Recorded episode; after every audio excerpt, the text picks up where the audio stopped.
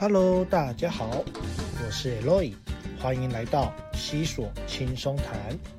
这个系列我会依据生活一些点滴与中南美洲或西语世界呢，让我联想到一些特别的主题。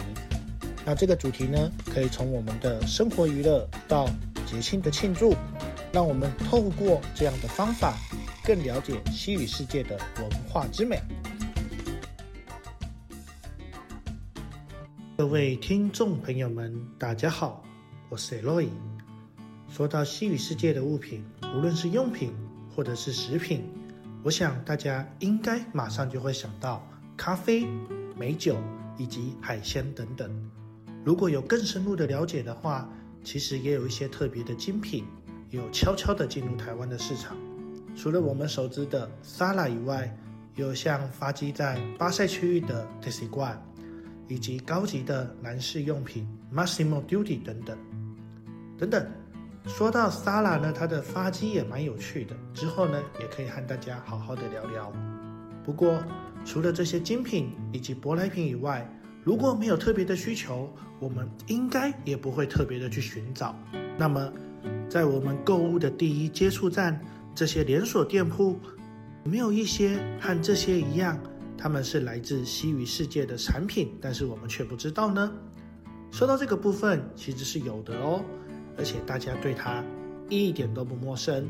今天我要来和大家介绍一个可能是大家童年的回忆，以及这个产品呢，它背后和一位西班牙艺术大师的结合。那么就让我们开始吧，Vamos！当我们走进便利商店。有时想要回味一下小时候这种糖果在手、乐趣无穷的感觉，来到了糖果区，就会看到了一个非常鲜艳的棒棒糖。没错，今天要和大家介绍的就是西班牙巴塞隆纳的棒棒糖加贝加 Chupa Chups。Chupa Chups 呢，它是西班牙第一个知名的跨国企业。那这个企业到底是怎么发迹的呢？就让我们一起来认识吧。这里呢，来一个简单的西语小教室。Chupa Chups 呢，我们先讲 Chupa 这个字。Chupa 呢，就是吸吮的意思。所以呢，我们听到 Chupa Chups 呢，其实就知道它是一个蛮有印象以及也听得到声音的一种品牌。好，扯得有点远了，我们来聊聊 Chupa Chups 的发源。首先，我们要先知道 Enrique b e r n a r 他是 Chupa Chups 的创办者。从小呢，在他的祖父的熏陶，很早呢就接触到了甜品业，因为他的祖父呢就是从事西班牙的甜品业。后来在他成年后呢，他自行创业，当然呢自己也把生意做得有声有色。随着他的生意发展呢，他注意到一件事情，在当时的小朋友啊，如果要吃一些焦糖甜品，通常呢都要用手拿，那其实这个过程呢是很不方便的，而且呢最大的苦主呢就是这些小孩的妈妈们，因为啊当小孩们吃糖果把衣服弄脏了，那么妈妈们呢就要努力的洗衣服。为了要解决这个问题呢，贝尔纳呢当时就有一个奇思妙想，其实就很简单，她想着如果吃这样子的甜品需要使用叉子。d e n d o 那会不会是一个很方便的选择呢？就这样子一个简单的改变，就出现了知名的加倍加棒棒糖。那说到棒棒糖的起源呢，其实在更早之前呢，就有比贝纳想出这样子点子的人哦。只是我们讲到棒棒糖的发源或者是推广呢，还是会提到 Enrique Bernard。那因为呢，呃，Bernard 的奇思妙想而导致了 Chupa Chups 的出现。有趣的是，Chupa Chups 原本的名字呢，它叫做 God 就有点像是气球一样圆圆的。那这个名字呢，当然呢，并没有如同这个甜品一样呢，这个名声呢就没有传播远近之之晓。后来维伦纳呢，将它重新命名为 Chups，并且呢。用一首广告歌推动了它的知名度。歌词中有这样的段落：Obten algo dulce para chupar, chupar, chupar, como un chus。están redondo y dura mucho tiempo. Chupa chupa chupa chupa un chus。整首歌呢，其实就是环绕着关于 chupa chus 的介绍。那当时呢，这个糖果呢，其实叫做 chus。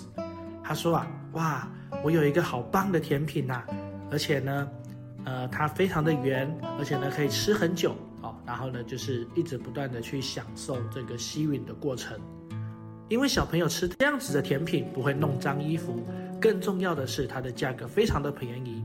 当然，就这一首广告歌，确实让很多人知道这个糖果的名字，只是大家呢都会叫它 Chupa Chups。所以呢，贝伦娜呢，最后呢决定把这个 Chups 呢改名叫 Chupa Chups。那随着产品闪亮起来，当然呢，贝伦娜也希望改变它的 logo，而能够扩展更大的市场。在一个因缘机会下呢，他就邀请到了西班牙当时知名的大艺术家萨拉瓦多·达利。达利呢，来帮助他修改他的 logo。话说，达利虽然是一位的艺术大师，但是其实达利呢也有一些很知名的合作。例如，达利呢曾经协助迪士尼的知名动画电影《狂想曲》。现在回想起来，是不是感觉我们在看那一个片段，好像有一些达利的画作？还有他的艺术灵感就在那里呢。还有另外一个比较知名的呢，就是达利与一家巴黎的餐厅合作而创造出的特色食谱 Les Dines de Gala。大家有兴趣可以上网搜寻看看菜单到底会长什么样子。哎，话题扯得有点远，那我们再回到 Chupa Chups。达利呢，当时呢就决定接下这个商案，所以呢就帮 Chupa Chups 呢改变了它的 logo。这个 logo 呢看起来简易。所以根据当时的说法呢，这个 logo 的创作呢，其实在一个小时以内。